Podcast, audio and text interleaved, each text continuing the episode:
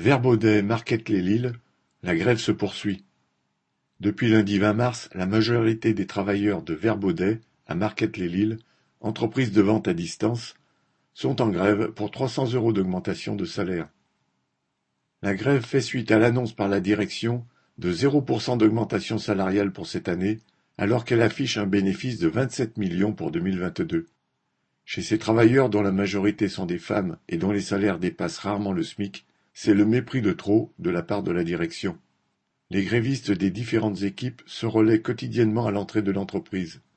Les discussions étant interdites pendant les heures de travail, c'est enfin une occasion de se connaître et de souder des liens entre les équipes. Une caisse de grève mise en place par la CGT a eu un certain succès, montrant le soutien de nombreux travailleurs et de syndicats des alentours. Pour tenter de briser la grève, la direction a usé de diverses méthodes. D'abord, elle a eu recours à des intérimaires pour remplacer les grévistes.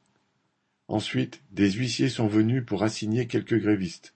Enfin, vendredi 24 mars, une cinquantaine de CRS sont intervenus et ont levé le blocage des camions qui étaient organisés par des militants CGT extérieurs à l'entreprise, ainsi que le piquet de grève à côté de l'entrée.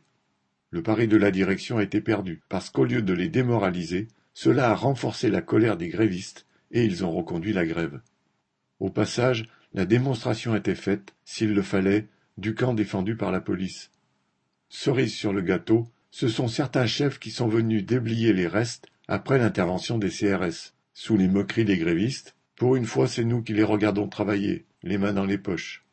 Lundi 27 mars, les grévistes se sont retrouvés devant l'entreprise, la tête haute, et avec la conscience qu'ils ont déjà gagné en force face à la direction. Correspondant Hello.